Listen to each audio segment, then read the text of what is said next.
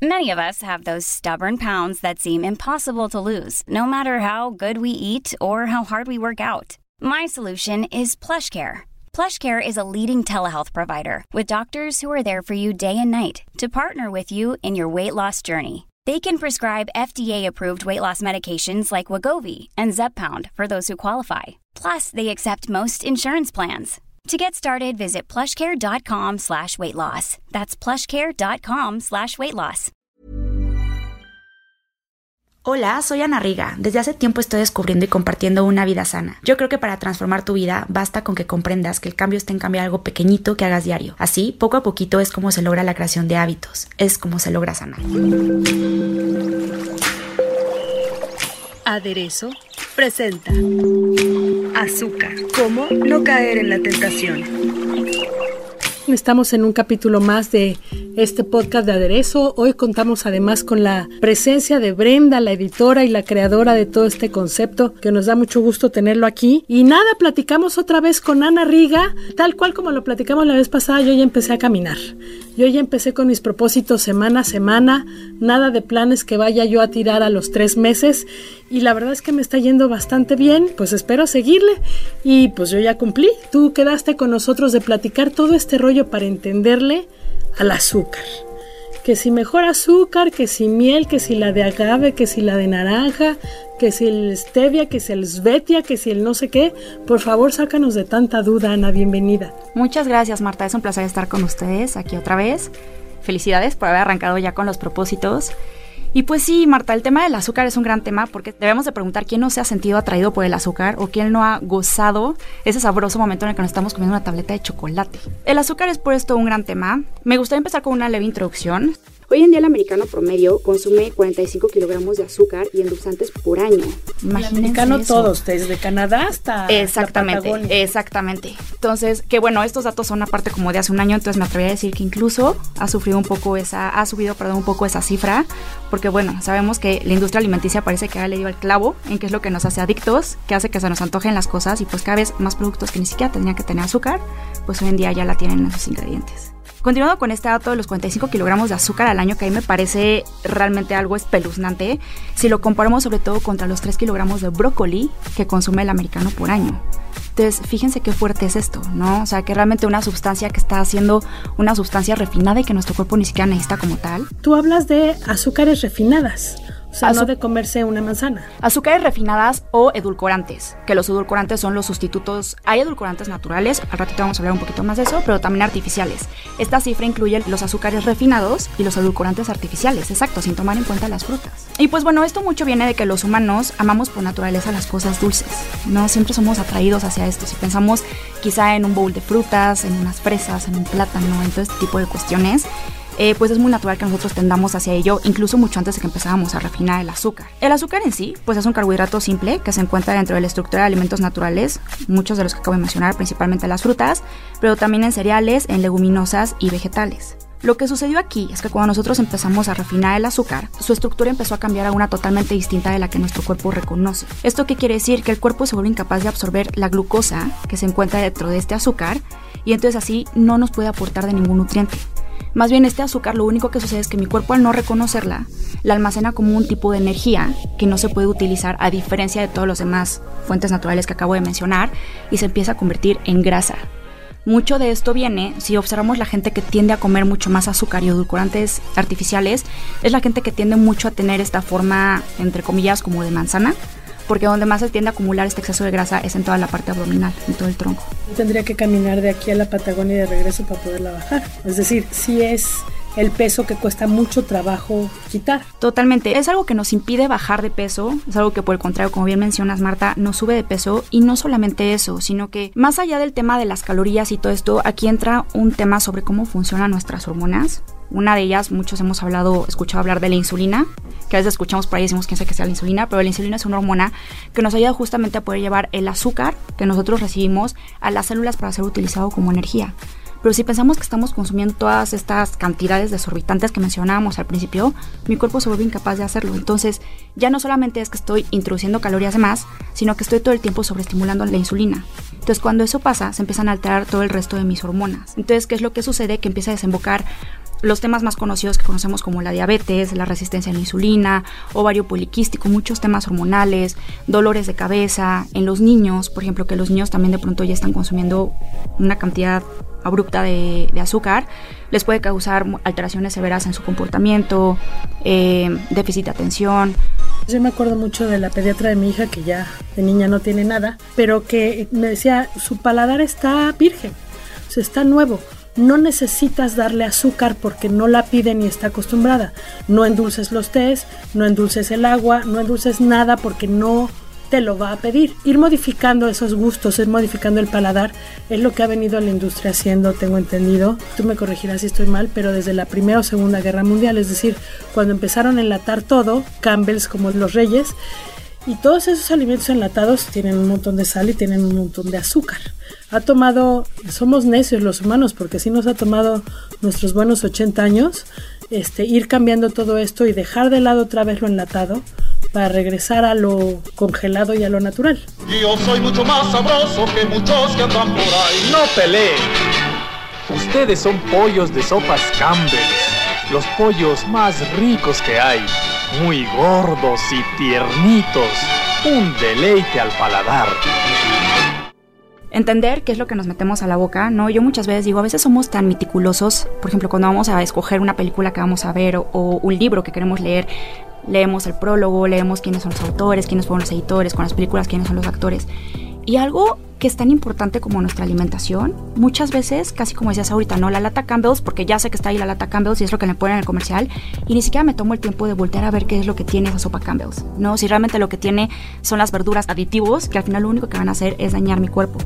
Y como te mencionaba hace un rato, lamentablemente para nosotros y bueno, y en ventaja para la industria alimenticia, ellos descubrieron que agregarle azúcar a los productos hace que sean mucho más antojables y que nosotros hasta cierta manera nos volvamos adictos. Y hablo de adicción no exagerándolo, sino porque es real que existe un ciclo de adicción al azúcar. Eh, yo te cuento que yo pasé por ahí, no, no, no es nada fácil. De pronto, primero darte cuenta, reconocerlo y después empezar a tratar, ¿no? Decir, de qué manera voy a romper yo con este ciclo vicioso. Entonces, pues sí, sucede esto con el azúcar. ¿Y qué sucede? La probamos, nos gusta, aumentan los niveles de azúcar en la sangre, se libera la dopamina, ¿no? Que tenemos en el cerebro. Después, así como sube, baja. No sé si les haya pasado que de pronto, el ejemplo que les da, estamos comiendo un chocolate, está delicioso, nos sentimos súper bien, pero a la media hora ¡pum! No viene ese bajón de energía, otra vez tengo antojo, ahora que ya no quiero un chocolate, pero a lo mejor quiero las papitas, que al final pues las papitas son procesados, son harinas, tiene también todo este tipo de aditivos que también nuestro cuerpo termina digiriendo como azúcar, lo reconoce como tal y así me la paso. Entonces me gusta, me lo como, crasheo, otra vez lo busco y entonces así es como sucede que empezamos pues digamos como a interrumpir el correcto funcionamiento de nuestras hormonas y eso se nota en los niveles de energía que tenemos, en nuestro estado de ánimo y en muchas cosas más, ¿no? como las que ya mencionábamos ahorita. ¿Cómo lo hacemos entonces? Es decir, yo me acuerdo eh, en esos procesos, mi proceso ha sido sobre el café básicamente. ¿Cómo le hice para cambiar del azúcar al endulcorante y que el café me siguiera gustando? Finalmente el café negro ya me gusta más sin azúcar. ¿Qué, qué podemos hacer nosotros? De entrada, pues hay que reeducar al paladar. Exacto, Marta, es eso, reeducar el paladar, que justo fue lo que tú lograste y por eso hoy en día disfrutas mucho de tu café negro. Aquí hay dos maneras de hacerlo. Una es, como lo hicimos juntas en ese momento, que yo también por la manera que vi mi proceso, creo que es lo más sencillo, irlo haciendo por pasos. Hay otra gente que prefiere irse así al tajo, ¿no? O sea, no, hablando, haciendo como esta metáfora con el resto de las adicciones, decir ya, hoy corto y no lo voy a probar nunca. Hay a quienes le funciona, yo de nuevo soy más de la idea de irlo haciendo por pasos. Entonces, el primer paso es uno empezar a ser conscientes de qué es lo que nos estamos comiendo. Voltear a ver etiquetas. ¿No? Que a lo mejor a mí me encanta el cereal, que me tomo en la mañana porque dice que tiene mucha fibra. Es lo que me dice la parte de adelante. Primer paso, volteo a ver si es cierto. ¿no? Entonces volteo la caja del cereal y empiezo a ver, pues sí, a lo mejor tiene un poco de fibra, pero a lo mejor viene plagado de azúcar. Bueno, y digo a lo mejor por decir algo, porque la verdad es que la mayoría de los cereales comerciales que encontramos en el súper vienen llenos de muchos tipos de azúcares diferentes. Y segundo paso sería empezar a buscar opciones saludables, que esa es una ventaja. Muchas veces creo que cuando yo hablo sobre este tema del azúcar con, con gente, con mis clientes, con quien esté dispuesto a escucharlo, me dicen, pues sí, pero es muy extremista. Sí, puede sonar un poco extremista, pero tenemos que saber que todo lo rico y todo lo que nos gusta en esta vida siempre tiene su lado saludable, siempre. Lo podemos encontrar, obviamente nos va a costar un poquito quizá de esfuerzo extra al inicio, en lo que nos vamos acostumbrando, pero ahí está. Lo que yo sugeriría es cambiar el azúcar por edulcorantes o endulzantes que sí sean naturales. ¿Cuáles son estos? Mis dos favoritos son la stevia y el azúcar de monje. Porque la stevia, la stevia, no sé si ustedes están muy familiarizados con él, pero viene, bueno, con ella porque es una hojita. No, imagínense como si fuera tipo una hierbabuena, una menta, solamente que con un sabor muy dulcecito. Entonces, pues realmente mi cuerpo no lo asimila como un azúcar como tal. Tiene cero calorías, tiene cero índice glucémico, eso quiere decir que no eleva los niveles de azúcar en la sangre, es apto para diabéticos, eh, no me va a engordar, no va a suceder nada como de estos efectos secundarios que mencionábamos en un inicio. Lo único que sí es que se fijen cuando compren stevia, que sea stevia real. Que no sea, lo mencionabas en un inicio, Marta, que no sea esvetia, que no sea stevia, pero con canderel, pero con aspartame, pero con malitol, con todo este tipo de edulcorantes artificiales. El otro que se los quiero platicar porque hoy en día se está poniendo más de moda, lo escuchamos hablar en diferentes lugares y de repente no sabemos bien qué es, es el azúcar del monje o el monk fruit, que este azúcar es derivado de un fruto exótico que viene del sudeste de Asia. Igual que la stevia, tiene cero calorías, no tiene efectos secundarios. Lo que sucede es que es un poco difícil conseguirlo porque pues viene muy lejos. Es un producto exótico que nosotros no tenemos aquí en América, más que por importación. Y esto también puede elevar mucho su costo. Entonces lo que están haciendo muchas marcas en México es que lo diluyen con otros tipos de polialcoholes, que los polialcoholes son endulzantes artificiales y eso lo puede hacer un poco inflamatorio dependiendo de la intolerancia de cada quien, si se consume cotidianamente. Obviamente si te lo comes una vez a la semana no pasa nada, pero por ejemplo si lo vas a utilizar para endulzar tu café todos los días, todos los días, sí puede llegar a causar inflamación y pues una inflamación crónica nunca es buena para la salud. Entonces, igual que observen que realmente sea monk o azúcar del monje lo que tiene y que no venga súper rebajado. A mí me sigue gustando más la stevia porque es de más fácil acceso y pues es más económico. Hay mercados donde te venden las hojitas, natural. No sé qué tan fácil sea, pero eso debe ser una buena opción, ¿no? Sí, es muy fácil. O sea, puedes echárselas ya sea fresca o puedes esperar a que se sequen, como las hierbas de olor, que muchos también la tienen. Bueno, no sé acá que tantas personas en la ciudad lo tengan así, pero si son de los que pueden tener en su casa la plantita, ya sea fresca o esperar a que se seque y echárselo a lo que estén preparando, al café, al postre. ¿Cómo la podemos vertir al agua? ¿Se pone a secar y luego lo ponemos como si fuera un té directamente? Exacto, justo así. Directamente. ¿Y si es fresca? Y si es fresca, la dejas que se infusione. Justo como harías igual una infusión de menta, como harías una infusión de, de- Ujú, De todo este tipo Y de a eso le agregas, por ejemplo, el limón, eh, eh, las frutas para hacer agua de frutas. Sí, que de hecho eso es una manera muy buena ahorita que lo mencionas porque eh, me he que de pronto también un hábito que nos cuesta mucho trabajo es la hidratación, ¿no? Porque luego hay personas a las que no les gusta mucho el agua simple. Entonces, una muy buena manera de empezar a sustituir los refrescos que vienen cargadísimo de azúcar o incluso estos tés eh, que se venden, pues ya saben, en las tiendas, en, los súperes y demás, o y las mismas aguas de sabor que también vienen repletas y no tienen nada de fruta, es una muy buena manera de sustituirlo. Hacer propias infusiones en casa o poder licuar la fruta y esa fruta poderle echar un poco de stevia. Lo ideal es que conforme nosotros vayamos limpiando nuestro paladar, nuestro paladar se acostumbre al dulzor natural de la fruta, ¿no? Que si de pronto yo hago un agua de fresa o un agua de melón o de sandía o de lo que quieran, que sea suficiente para que el paladar quede satisfecho. Pero es poco a poquito. Entonces, creo que un muy buen comodín justo es utilizar este tipo de edulcorantes. Porque todo el mundo dice, no, no, el azúcar es horrible y me mata, pero la miel está bien. Sí, creo que crecimos mucho nosotros con esta creencia de que la miel es maravillosa y entonces al niño todo dáselo con miel, ¿no? Para que no coma azúcar. La miel, a ver, vamos a comparar aquí lo que sucede con la miel contra el, el azúcar blanca o el azúcar de mesa. Lo que sucede es que el azúcar de mesa ya está muy refinada. Entonces, como les platicaba hace un ratito, al momento en que nosotros refinamos la caña, ya no tiene ninguno de sus nutrientes, ya no tiene vitaminas, ya no tiene minerales, ya no tiene enzimas. Ya estamos comiendo pura engordadera y puro disruptor hormonal, ¿no? Básicamente. La miel, cuando nosotros encontramos miel de buena calidad, que sea una miel le llamamos cruda, no cuidar que tampoco esté súper procesada como esta que de repente también venden una marca muy conocida, que de repente también venden en los supermercados con la abejita, que ya es pur jarabe. No, entonces cuidar que sea una miel cruda. Las mieles crudas tienen muchos nutrientes. Tienen minerales, tienen enzimas y tienen vitaminas. Entonces, si lo comparamos por contenido nutrimental, vamos a descubrir que la miel es superior al azúcar blanca, pero sigue siendo azúcar. Entonces sigue elevando los niveles de insulina, pues causando estos picos que yo les comentaba hace un ratito, ¿no? Yo lo pruebo, se me elevan los niveles de azúcar en la sangre, estoy estimulando la insulina y entonces me causa esta liberación de dopamina, pero así como sube, también baja. Y entonces entro en este círculo vicioso y estoy sobreestimulando insulina, que yéndonos a los extremos, aquí es cuando puede llegar pues la llamada resistencia a la insulina. No hay gente que la consume mucho.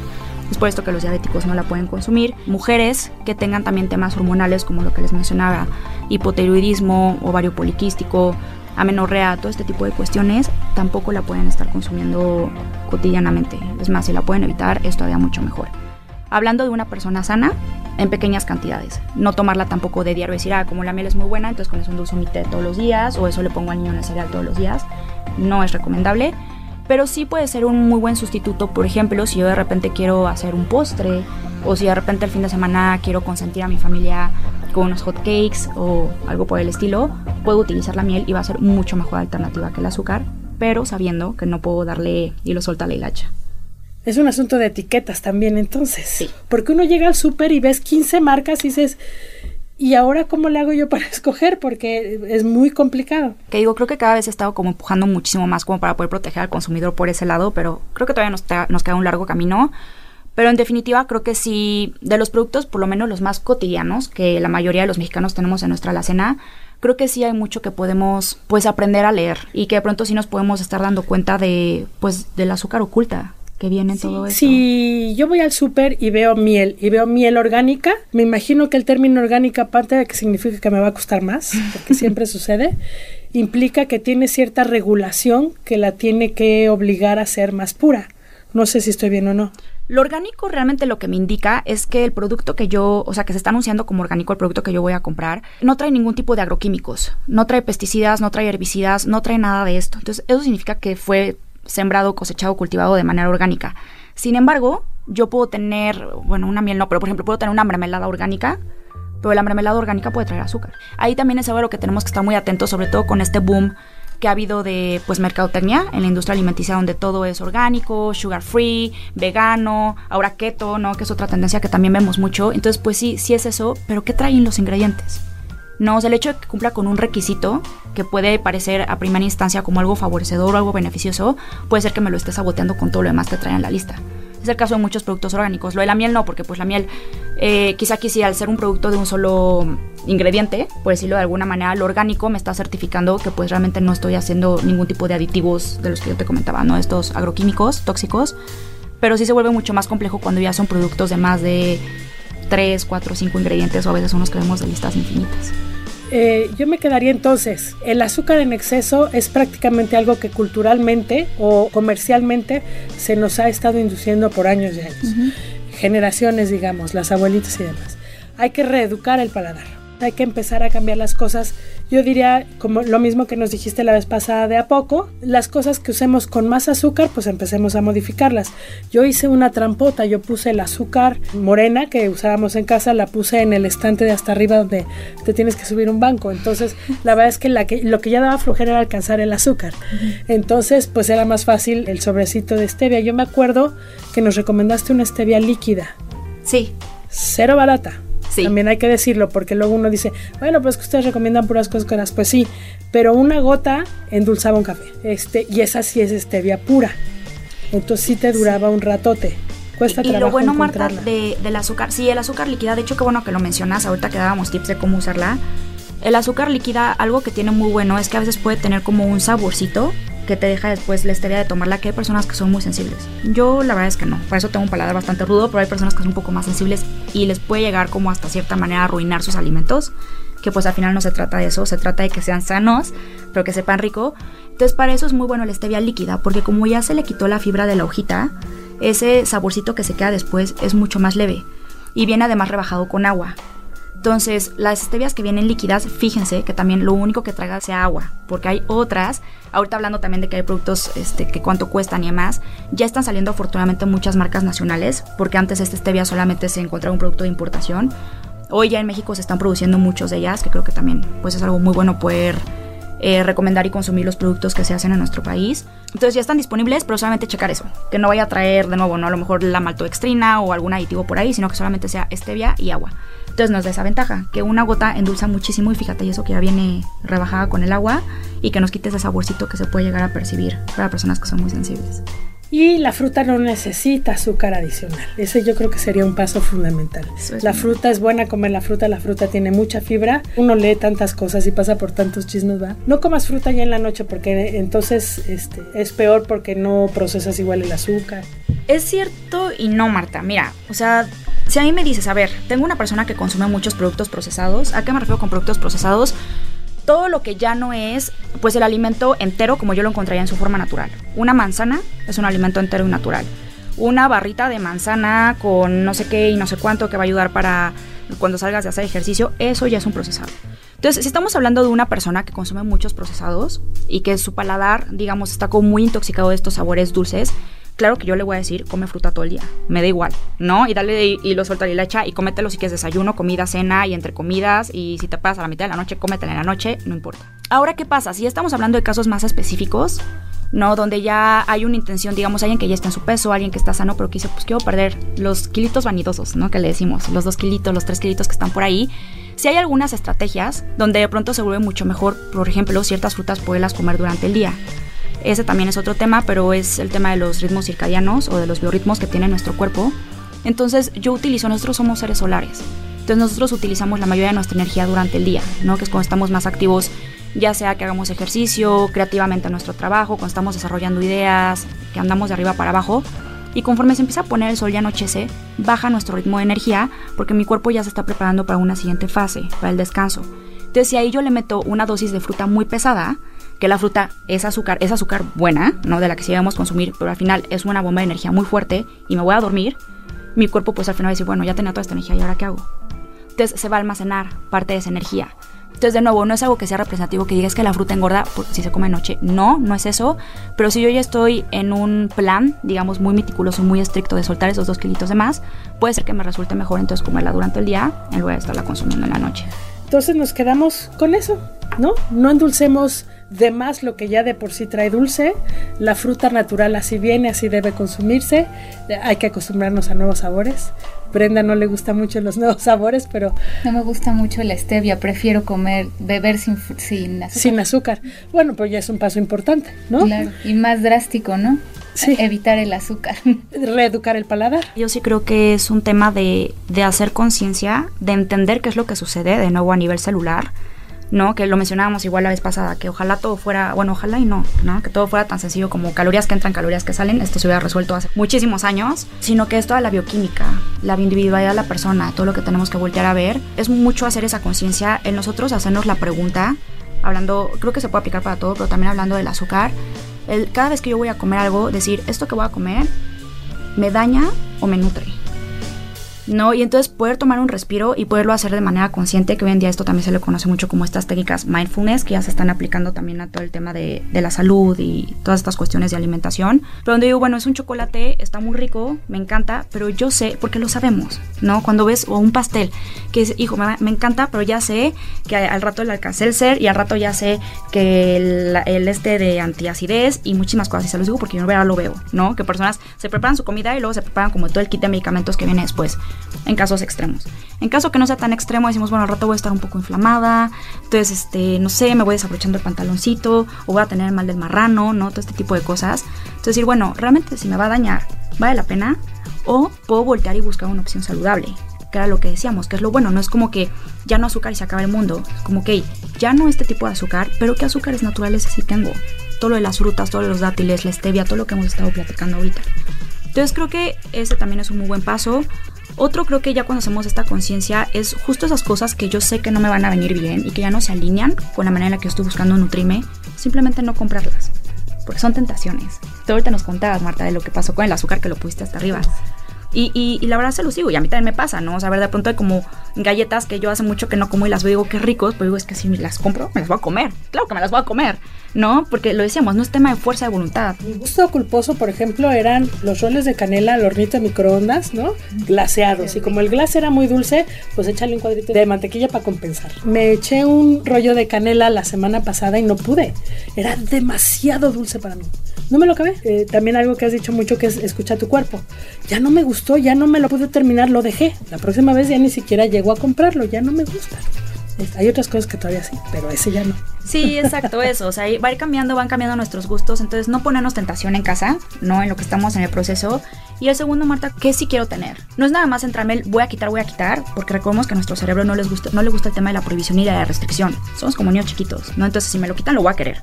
o me voy a poner una fecha de caducidad, como sucede con la mayoría de las dietas. Entonces termino y voy por mis carnitas, por mis papitas, por mis chocolates, por mis pasteles. No se trata de eso, sino simplemente decir como que no me enfoco nada más en quitar, sino me dijeron, a ver, me dijeron que la stevia es buena, voy por mi plantita o por mis gotitas de stevia. Me dijeron que comer dátiles puede también ser una buena manera, voy por mis dátiles. Y me dijeron que la fruta, ¿cuál es mi fruta favorita? Los mangos, ¿no? O los plátanos, que también pobres mangos y plátanos, que también ya luego por ahí nos dicen que, esa fruta no, ¿no? Que es el demonio. Mentira. Entonces voy por mi fruta favorita y lleno de eso mi casa. Cada vez que tenga un antojo, empezar a reentrenar el cerebro de esta manera. No decir, ok, ya no voy a lo mejor por el rol de canela, sino ahora me voy a comer un plátano un, un mango. Y lo voy a disfrutar y voy a estar presente en ese momento. Y así, y poco a poco. Como también me gusta mucho decir, sin prisa, pero sin pausa. ¿no? O sea, al final no es como que ya, mañana me tengo que desintoxicar de azúcar. Pero poco a poquito ir implementando esas acciones que a la larga se van convirtiendo en hábitos. Porque pues lo que traemos también con el azúcar es un hábito adquirido. No, quizá desde chiquitos, de adolescentes, de adultos, no importa. Cuando hemos empezado con este tema de agregarle azúcar y endulzantes a todo, pues lo podemos revertir con nuevos hábitos. El asunto es verdaderamente tomar pausa y decir qué es lo que estoy llevando a mi casa y qué es lo que estoy consumiendo. Las tentaciones afuera son un montón. Empecemos por controlarlas en casa. Yo me acuerdo la plática que tú tuviste, Brenda, hace poco. Nos decía este chef panadero, el asunto no es que el pan engorde, el pan procesado es el que engorda, ¿no? El pan bien hecho de panaderías eh, artesanales y todo eso. Hay pan que es muy bueno, pues tengamos ese en casa. ¿Qué significa? Pues que no va a estar en el súper y a lo mejor no nos lo van a traer de volada, pero a lo mejor Rappi sí no lo trae o Uber Eats si no lo trae y podemos ir cambiando este esa rutina a la panadería. o podemos caminar a la panadería cambiar esa rutina de cómo adquirimos los alimentos y que nuestra despensa vaya cambiando yo creo que hacia allá van estas pláticas que hemos estado teniendo Bren que nos has estado ayudando este pues ya cumplimos hoy con el azúcar entonces ya de la caminada le vamos a sumar este, dejar el azúcar procesada. Perfecto. ¿No? Cuando menos poco a poco. Los gustos culposos del ladito. Y si te parece, no sé, eh, ¿qué opinas Brenda que la próxima vez le entremos a las etiquetas? Está padre el tema de las etiquetas. Hagámoslo. Ahí nos traes el vocabulario prohibido. Cuando ves esta palabra, corre. ¿No? Perfecto, sí, hagámoslo. Muchísimas gracias a todos. Y por favor, si hay algún tema que quieran que tocamos, nosotros estamos abiertos a todo esto. Y en la nota que acompaña este podcast dejaremos aquellos términos que no deben estar incluidos en el azúcar, eh, en el edulcorante o en la miel que ustedes quieran adquirir. Muchísimas gracias a todos. Gracias, Marta, gracias. Gracias. Este es un podcast de la Organización Editorial Mexicana, grabado en los estudios de ABC Radio en la Ciudad de México.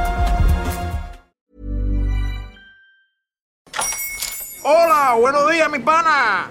Buenos días, bienvenido a Sherwin Williams. ¡Ey! ¿Qué onda, compadre?